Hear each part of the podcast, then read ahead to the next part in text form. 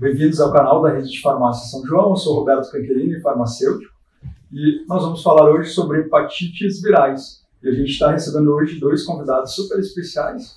A doutora Raquel.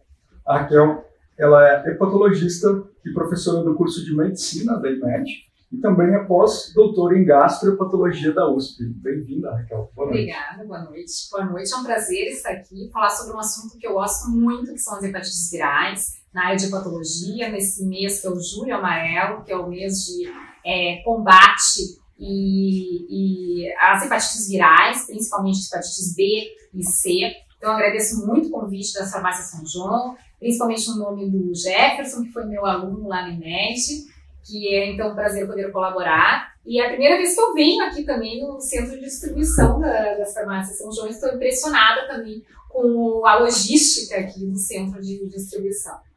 Joia.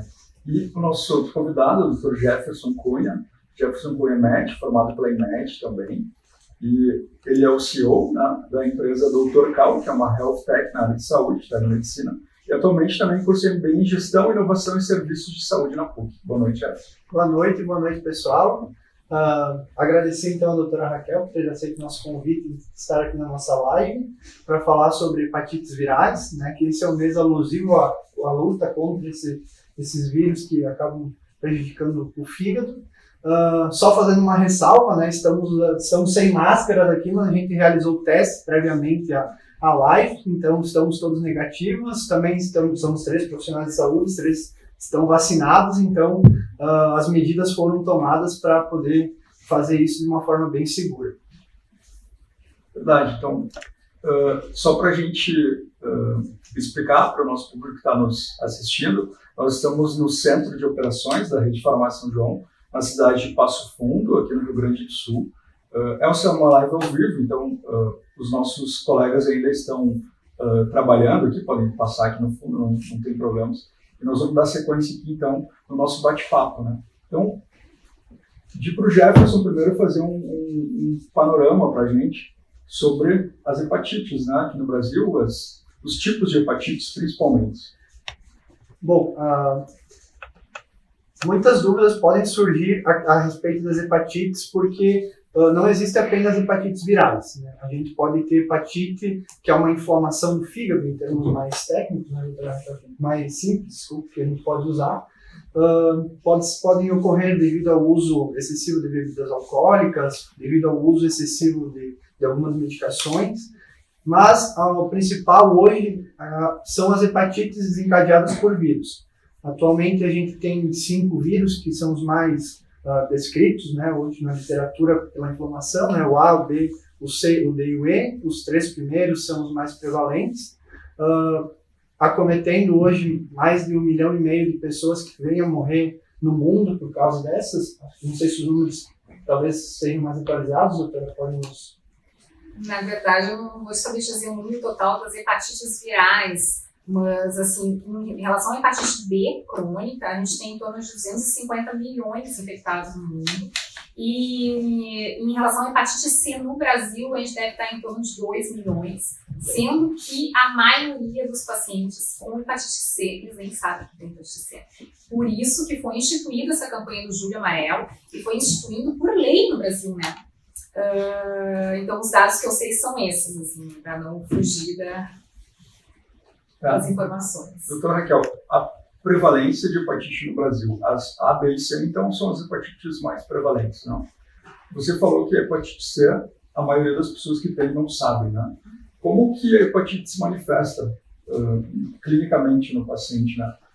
É, antes de falar sobre as manifestações da hepatite, é importante entender o seguinte, uma coisa, é, hepatite A, B e C são as mais prevalentes, tá? Mas a A, ela tem uma característica específica que ela só dá o que a gente chama de hepatite aguda. A pessoa tem hepatite e ela cura da hepatite espontaneamente, ou se tem uma hepatite muito grave, ela pode morrer decorrente dessa hepatite, mas ela não fica uma hepatite crônica, hepatite A não dá é, cirrose, hepatite A não dá câncer de fígado. É, se a pessoa vai precisar de um transplante para hepatite A, é só para uma hepatite aguda. Isso eu falo porque nas minhas redes sociais eu, escuto, eu recebo muitos directs. As pessoas, ah, eu fiz o exame hoje, eu tenho hepatite A, o que, que eu posso fazer? O médico não disse que eu não preciso fazer nada, que eu vou curar sozinho de hepatite A. Provavelmente essa pessoa fez um teste que mostrou que ela teve hepatite A no passado, está imunizada, protegida para essa hepatite A através de vacinação. Então, quando a gente fala nessa campanha do Julho Amarelo, a gente está falando basicamente das hepatites B e C. Então, primeiro, detecção precoce, né? Então, é, por que, que a detecção precoce? Por que, que é importante fazer essas campanhas? Porque as hepatites, em geral, as hepatites crônicas, elas não dão sintoma nenhum. Elas são totalmente assintomáticas. Eu sempre costumo falar que os sintomas que nós conhecemos, como crise do fígado, ataque do fígado, que as pessoas tomam digestivos para melhorar, que inclui é, eu ingiro alimentos gordurosos, tenho dor de cabeça, náuseas, vômitos, eu como alimento, tenho é, estufamento. É, a gente sempre escuta falar assim, ah, aquela pessoa está mal do fígado. E isso, na verdade, não tem nada a ver com o fígado. Geralmente, isso são problemas digestivos, problemas de estômago, gastrites, úlceras, alguma inflamação intestinal. Então, o fígado ele é totalmente assintomático. A gente sabe que as pessoas com hepatite crônica, que são pessoas que mantêm o vírus no organismo, por definição, mais de seis meses, elas podem sentir algum, alguma questão assim muito inespecífica, como assim, ah, um mal-estar, uma fadiga, um cansaço, talvez maior incidência de depressão, mas nada muito palpável, né? Então, é, pode se confundir qualquer doença, qualquer fadiga crônica, qualquer estresse por trabalho excessivo. Joia. Lembrando os nossos uh, espectadores que estão nos assistindo, uh, quem quiser fazer perguntas, já pode clicar no ícone onde tem uma interrogação. Vocês podem mandar as perguntas para a gente, que a gente recebe aqui e troca uma ideia aqui com os uh, médicos que estão aqui conosco. Né?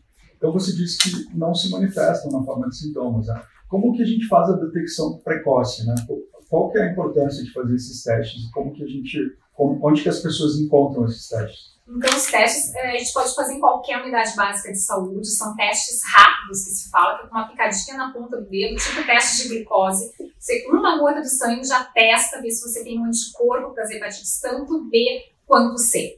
A gente estimula, claro, a pessoa que vai doar sangue, já é feito esse rastreamento também, algumas pessoas vão doar sangue para justamente fazer esses exames. É, a gente acredita que todo mundo deve ser testado para hepatite uma vez na vida.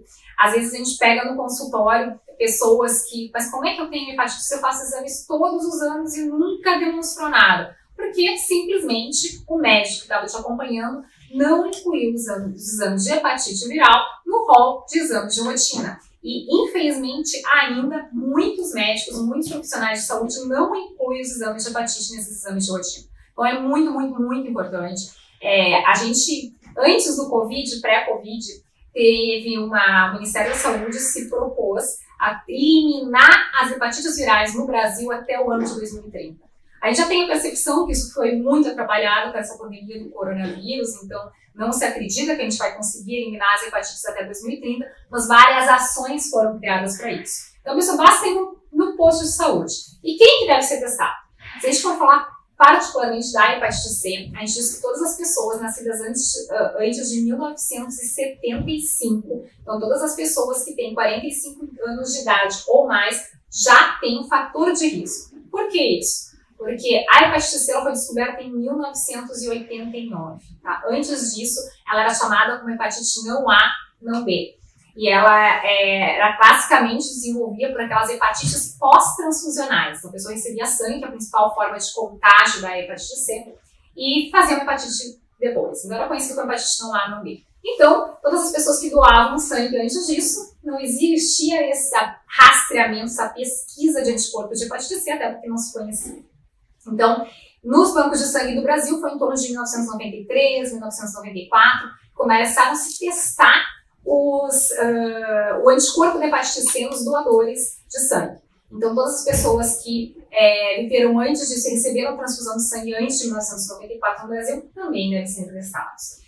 E por que, que pessoas acima de 45 anos? Porque se a gente lembra, quem já tem essa idade ou mais que está olhando essa live, deve lembrar que antigamente a gente usava aquelas agulhas uh, fervidas, né, dentro de uma caixinha é, de metal e toda a família compartilhava, né? A gente não costumava compartilhar com outras pessoas, mas as pessoas da família usavam. Então significa que se uma pessoa da família tinha hepatite C, todas iam pegar hepatite C. Jogadores de futebol aqui em Passo Fundo mesmo, a gente teve vários uh, ex-jogadores de futebol que faleceram em decorrência de complicações de hepatite C, com cirrose, câncer de fígado, porque usavam aqueles é, vitaminas ou anabolizantes ou para melhorar a performance dos jogos e acabou contaminando toda a equipe. Uh, tinha, aqueles, tinha ainda aquelas campanhas de meningite. Eu participei das campanhas de meningite, que era uma fila imensa, que as pessoas tinham uma pistola e todo mundo usava a mesma agulha. Então existem várias formas, né? Hoje em dia a gente tem muito mais formas de uh, prevenção disso, a gente usa agulhas descartáveis, é, ninguém aceita ser medicado com agulhas que não são descartáveis, tem todos os cuidados de esterilização, mas ainda assim a gente vê casos de hepatite C. Acredito que o pessoal em casa deva, deve estar se perguntando agora, né? Mas a doutora falou então que não tem sintomas, se não tem sintomas, então qual é o problema de eu estar com hepatite? Acredito então que uh, é importante o pessoal saber que o problema da hepatite ele pode vir a, a médio e longo prazo após a infecção, né, doutora? Que é a questão das complicações que ela traz ao fígado, né? Sendo a formação de uma cirrose, uma fibrose, ou levando até propriamente um câncer de fígado. Então, a... Não, você falou uma coisa importante, né? Uh, a pessoa pode, acima de 45 anos, compartilhava seringas, tá? Mas tem um outro tipo de hepatite que se pega pelo uso de alicate de cutícula, né? Qual que é a diferença desse tipo de, de contaminação? Eh, ela está mais, talvez, mais próxima das pessoas um pouco mais jovens, né? Uhum. É, ainda hoje se acredita que esse seja uma fonte de contágio, de contágio tanto da hepatite B quanto da hepatite C. Porque essas duas hepatites, elas compartilham as mesmas formas de transmissão. Seriam três é, a, a, transmissão que a gente chama de vertical, que é pra, de mãe para filho, é, na hora da gestação, ou no parto, no período periparto, nos primeiros anos do nascimento. É a transmissão sexual e a transmissão através que a gente chama parenteral, que é através de sangue contaminado ou acidente com materiais cortantes contaminados com sangue que contém o vírus hepatite B ou C. Então, é, a hepatite C, a principal forma de transmissão é uh, parenteral, que é essa aí dos alicates, ela tem risco de contágio alto, mas a hepatite B também pode ser transmitida. Uh, e a hepatite B ainda se transmite muito por ponto sexual. Não era para acontecer, né? Porque a hepatite B tem vacinação disponível em todas as unidades básicas de saúde do Brasil para todas as faixas etárias. Toda a população deve estar vacinada. Se não estão vacinados, tem que se vacinar. Uh, hoje, já faz alguns anos, é, que foi introduzida a vacinação para hepatite B na hora, na hora que nasce, nos primeiros 30 dias já recebe a primeira dose. Então já a gente conseguiu né, entrar isso na saúde é, pública para diminuir o contágio de hepatite B. E tem uma outra hepatite também que as pessoas não falam muito, que é a hepatite medicamentosa. Né? Então, uh, que ela, se uh, a pessoa pega a hepatite, uh, tomando medicamentos de uso contínuo de forma irregular, né, normalmente. Né? Quais são os cuidados que precisam ser uh, acontecer para que isso não venha causar uma hepatite? É, a hepatite medicamentosa.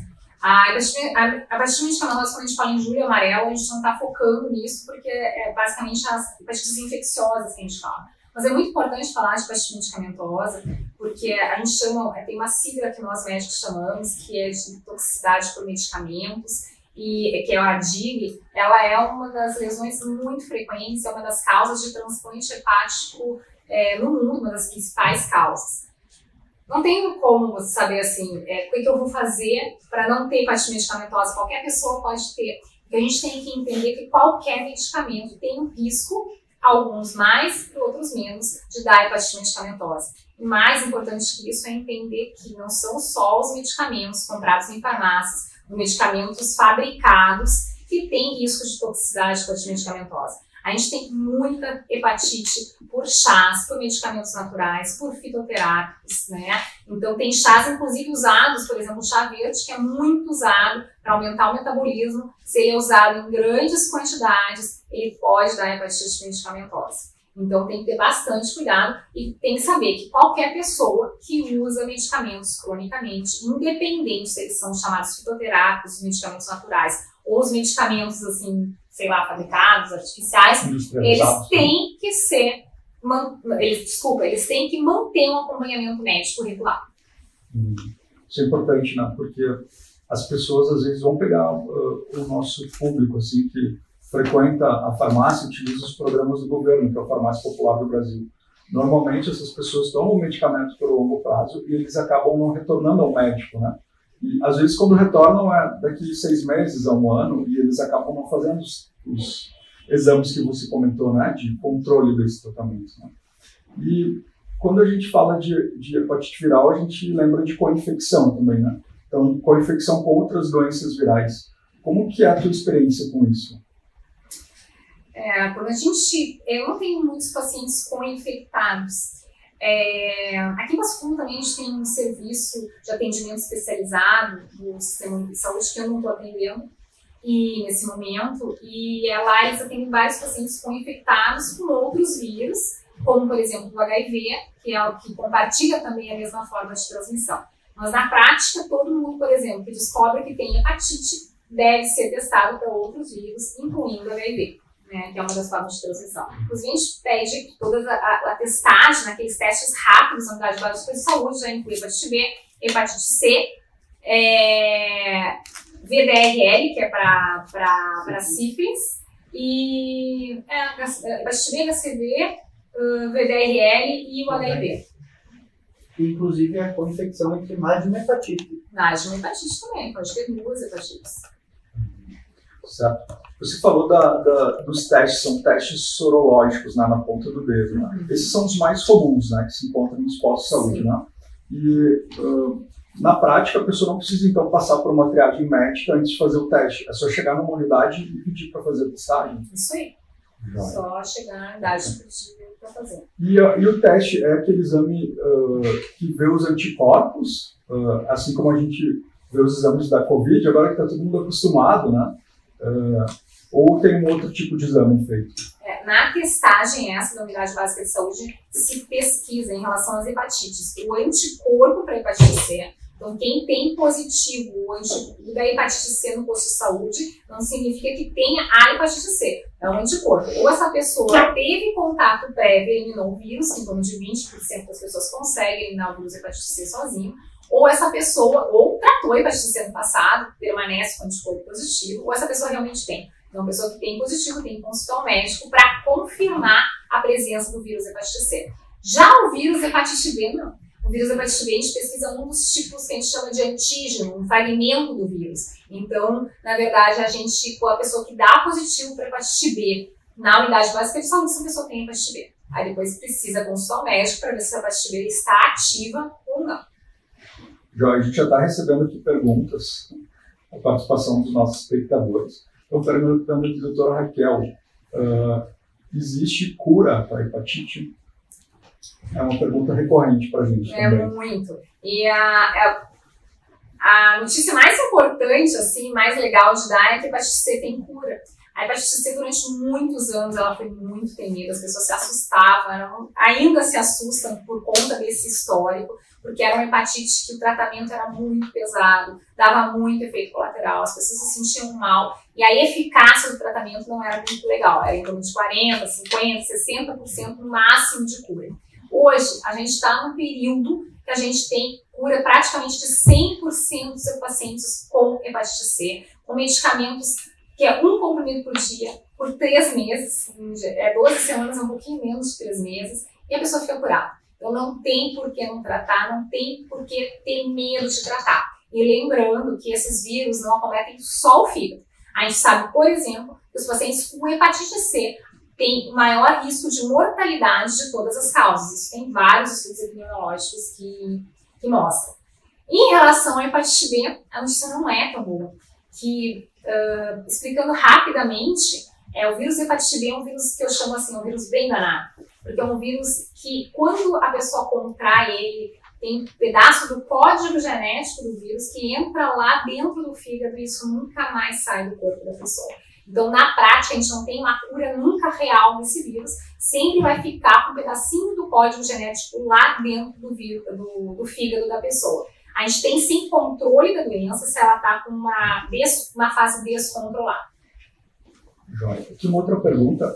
Uh, existem casos em que o paciente faz o tratamento e não se cura. E ele precisa repetir o tratamento e repetir várias vezes. Uh, quais são esses casos? Esses casos provavelmente são os mais graves, que levam a cirrose né, e outros problemas de saúde relacionados. É, a, a cirrose, ela é qualquer pessoa que tem hepatite por longo período. A gente diz que uma média de evolução da cirrose desde o contágio seria em torno de 20 anos, podendo ser mais ou menos conforme outros fatores relacionados, por exemplo, menos se a pessoa ingere bebida alcoólica, etc. Uh, essa questão de ter que fazer vários tratamentos recorrentes e não se cura, eu vou dizer que isso é muito conceito do passado, porque hoje em dia, para ser difícil, ter que fazer vários tratamentos. No máximo, a gente faz dois tratamentos.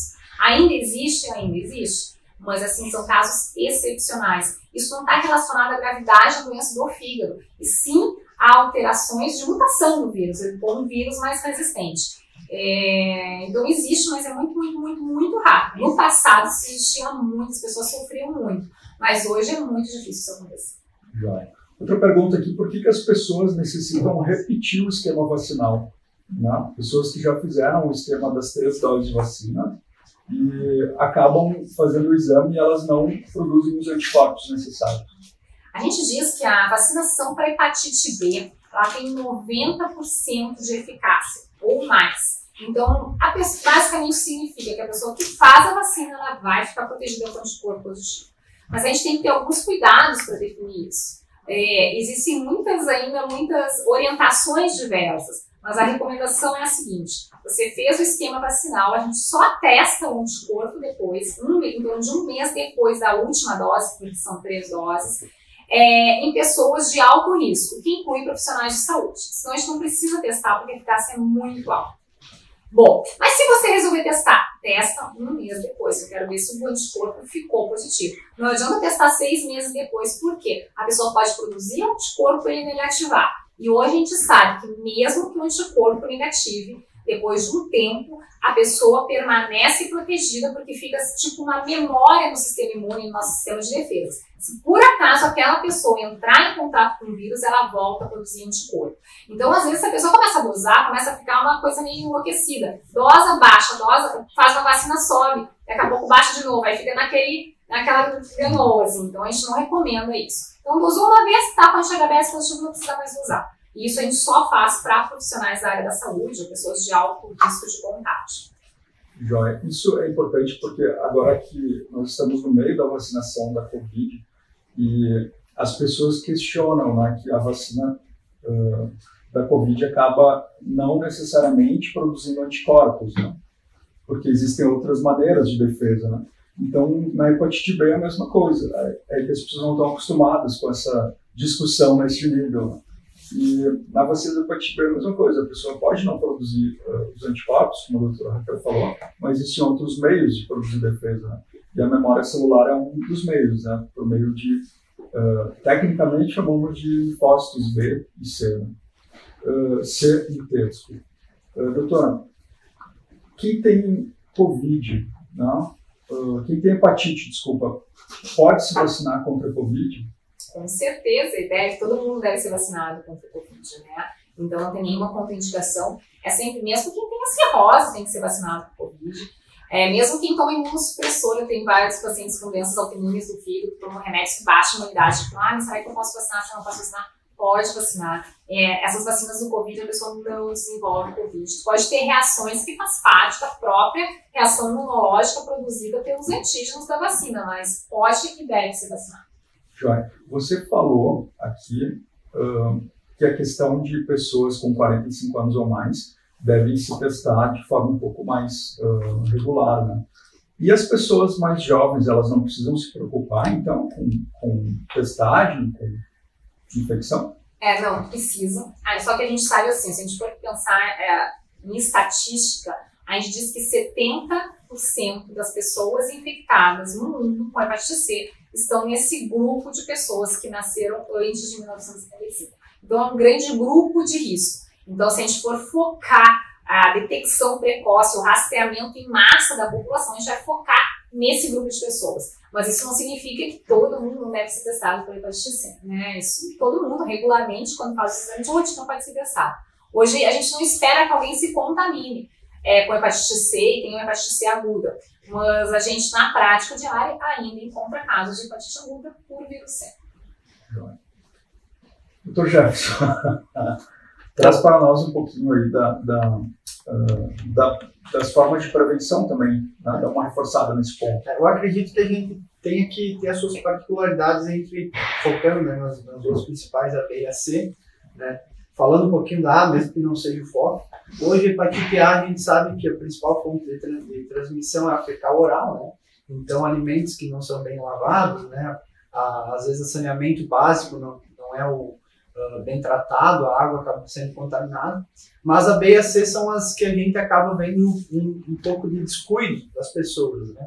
Principalmente a B por pérfuro cortantes, né? Às vezes uh, utilizando as seringas ou às vezes acidentes, né? Não podemos esquecer que a gente também tem na rede de farmácia um grande número de profissionais da saúde, né, como os farmacêuticos que manipulam, o pessoal que vai aplicar uh, algum injetável, né, tem que ter o cuidado que essa, essa agulha pode acabar transmitindo, né, contaminando. Uh, e a questão também uh, sexual. E na, na, hepatite C, como a doutora falou, é também essa parte, às vezes, né, na manicure vai utilizar algum instrumento que não foi bem esterilizado, né, uh, sempre importante, principalmente mulheres que acabam utilizando, tem o seu próprio kit em casa, quando vai, na, leva o seu próprio alicate, para ter certeza que é um, um material próprio e não, uh, não esteja com o risco de estar tá contraindo ou acabar né, passando o vírus para outra pessoa. Não sei se a doutora tem mais algo que Eu achei bem interessante, Jefferson, você falar sobre a hepatite A, porque a hepatite A, se a gente for pensar no nosso país, no Brasil, é, tem regiões com baixo saneamento básico, que a maior parte dos adultos já tiveram contato com hepatite A. Mas, por exemplo, aqui no Rio Grande do Sul, que a gente tem uma rede de saneamento básico melhor, é, a gente tem muitos, muitos adultos que não estão protegidos naturalmente pela hepatite A e não fizeram a vacina. Então, eu canso de testar anticorpo de hepatite A no consultório e muitos negativos, então a gente acredita que só em torno de 20 a 25% dos adultos tiveram hepatite A na infância. E isso, assim, no adulto, a hepatite A tem que ser muito mais grave. O risco de uma hepatite grave, uma hepatite, a gente chama de hepatite pulmonite, é muito maior. E é sempre importante todo mundo ser vacinado. E a vacina da hepatite A, ela faz parte das vacinas, de uma das vacinas recomendadas para os adultos, apesar de não estar disponível na unidade básica para os adultos, só para as crianças. Eu ia perguntar disso, do esquema vacinal, para qual idade é recomendada? Você falou da hepatite B, que é recomendado logo após o nascimento, né? Mas hepatite A e hepatite C você não falou de vacina porque não tem vacina, infelizmente, né? Infelizmente não é. tem, né? Infelizmente a gente não tem nem previsão assim, de vacina para hepatite C. E para hepatite A, a partir de um ano de idade, a criança já é vacinada e tem na unidade básica de saúde para crianças. E, e se o paciente não tem a carteira de vacinação, esqueceu, não sabe se tomou a vacina, pode tomar de novo? Pode, não tem problema nenhum. Não, é, não tem problema, não vai acontecer nada. É mais garantido. É mais garantido tomar, né? Então, fazer a vacina novamente. Já. E tem vacinas também disponíveis na rede privada, que são as vacinas com hepatite A e B juntas, né? É tranquilo, é o mesmo esquema, sobre o esquema vacinal, ela protege tanto quanto as vacinas mesma individuais? Coisa, mesma coisa. E tem, para quem não gosta de agulha, é melhor, né? Uma picada só. O, o Dr. Jefferson falou do, da hepatite uh, por alimentos, né? e é, é, importante porque as pessoas que, que estão nos escutando, estão nos assistindo, elas questionam isso. Uh, a hepatite por as dicas assim que a gente pode dar para higienizar os alimentos, né, Dr. Jefferson? É, hoje, hoje a gente pode, principalmente, lavar bem eles, né? Uh, pode ser utilizado a água sanitária para deixar em alguns casos, frutas e, e verduras de molho, uh, deixa ali alguns minutos e depois pode enxaguar novamente para consumir. Uh, e principalmente alimentos bem cozidos, né, que para conseguir diminuir um pouco. mas uh, eu acho que o principal ponto é, é a certeza que a água que está sendo utilizada é uma água que passou por uma rede de tratamento, né? Uh, que não é uma água que tenha tido contato com esgoto, como uh, já foi comentado, a questão de transmissão fecal oral, então tem algumas as fezes de pessoas contaminadas que acabam indo para essa água e indo para os alimentos, enfim, a pessoa consome e pelo trato gastrointestinal acaba uh, o vírus alojando no organismo e indo parar lá no, no fígado para uh, dar o quadro de hepatite. Joia. Aqui uh, a gente está já encaminhando para o final do bate-papo, mas aqui estão questionando sobre os tabus do tratamento, né?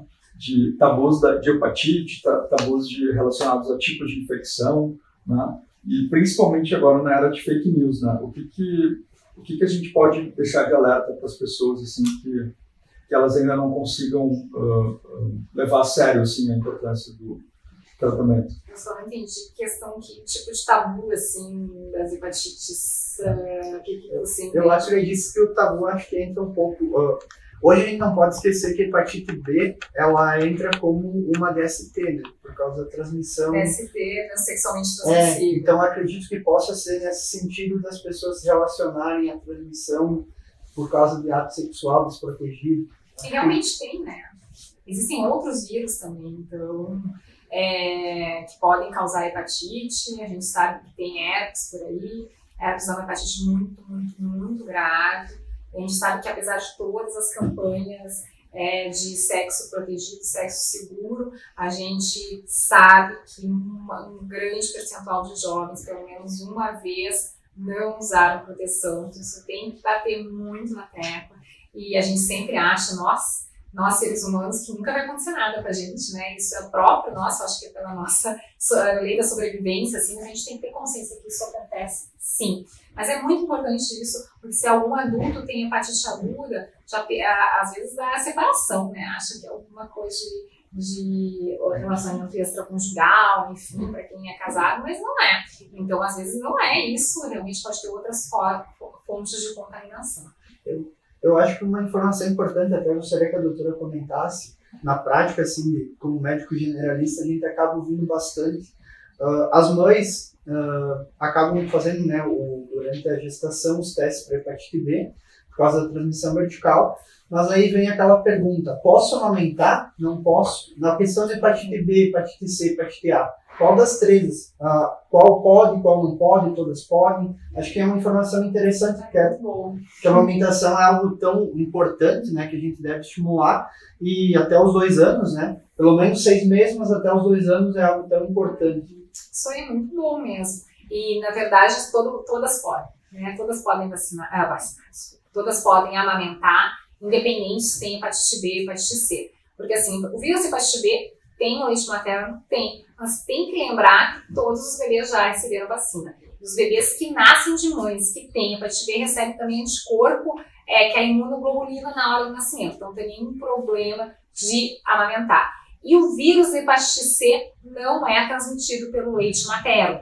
Claro que a gente recomenda, apesar de ter dúvida se consegue transmitir por isso ou não, se a mãe tem muitas fissuras na mama, fissuras que sangrem, procurar não aumentar naquele momento. Mas fora isso, não teria problema nenhum.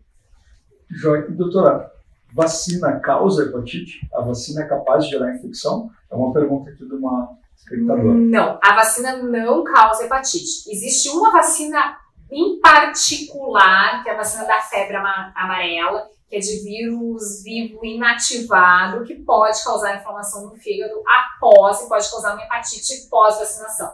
Mas é a única, assim. Então, a gente, inclusive, uh, os hepatologistas não liberam vacina pra, de febre amarela para pessoas que têm uma doença hepática grave, como cirrose, por exemplo. É importante. Uh, o vírus, quando ele é o vírus atenuado, né? Ele acaba gerando uma infecção, que esse é o objetivo do, do vírus, né, da vacina desse tipo de vírus. Mas é só a vacina de febre amarela, então, né? Uhum, só da febre amarela. Já. E tríplice viral, se não me engano, né? A tríplice viral, não, não me lembro assim, de casos de hepatite, mas pode desenvolver a doença, isso, isso eu me lembro, isso, né? Isso. Mas não me lembro de casos de hepatite, porque a, a gente não, não contraindica o uso de tríplice viral nos pacientes com hepatite grave? Joia. Também, então, querem uh, uh, deixar aqui um, um, um, recado final, então, para quem está nos assistindo? Eu acho que, como um assunto tão importante, a saúde do fígado, a doutora Raquel poderia né, falar que a doutora Raquel é uma, uma, médica muito moderna também, né? Eu, eu sou da Health Tech, mas não posso falar que ela não seja, né? Porque tem canal, canal no YouTube, né? Tem podcast, acho que podem passar para o pessoal que não só de hepatites, mas outros assuntos da saúde do fígado que a senhora trata, né? É, eu gosto bastante dessa forma de comunicação das redes sociais, que eu acho que é uma fonte fácil de informação para a população.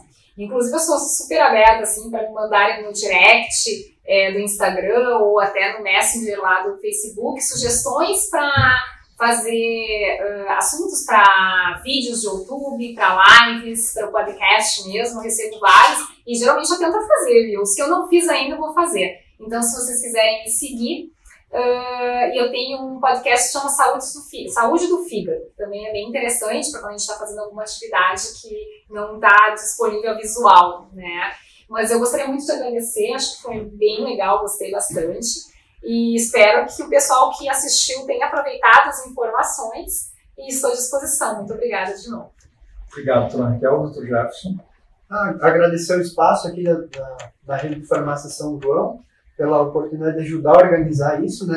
A primeira live que a gente está organizando, a equipe aqui do marketing está disponibilizando espaço para a gente organizar umas próximas para falar sobre o assunto, porque eu acho que o principal é a gente levar levar informação em saúde, educação em saúde para as pessoas entenderem um pouquinho da doença, né, o momento que elas devem ir procurar um atendimento médico ou devem pegar uma informação com um profissional da saúde e dentro da, da, da própria missão da farmácia de São João é tratar da saúde das pessoas, né? Então, agradecer, né? Fica à disposição para também na, no, no Dr. Cal, né? Arroba Dr. Cal, no nosso Instagram. E a doutora quer deixar o Instagram, acho que não deixou para o pessoal seguir. É Raquel S. de Fraga, tanto Instagram quanto Facebook. E a doutora Raquel Obrigada. tem também um podcast, né? Saúde do Fígado. Podcast no, no, no Spotify, né? Spotify. Joia. Para vocês seguirem lá. Uh, terminar agradecendo, então, os nossos convidados que estarem aqui conosco, né? Prestigiando aqui a nossa atividade. Uh, a nosso objetivo realmente é trazer informação de uma forma uh, simples né, e objetiva para o público que nos acompanha, que uh, consome nas nossa, uh, na nossa rede e conhece a nossa marca, né, e principalmente promover saúde e cuidar da saúde das pessoas, que é a missão da nossa empresa. Bom, obrigado, ficamos por aqui. Nós vamos ter mais lives, então fiquem ligados no nosso canal e a gente vai identificando pontos que os os nossos uh, clientes, espectadores, nos mandam nas nossas redes sociais para a gente trazer profissionais adequados para falarem sobre estes assuntos. Né? Então, bom, obrigado e até logo.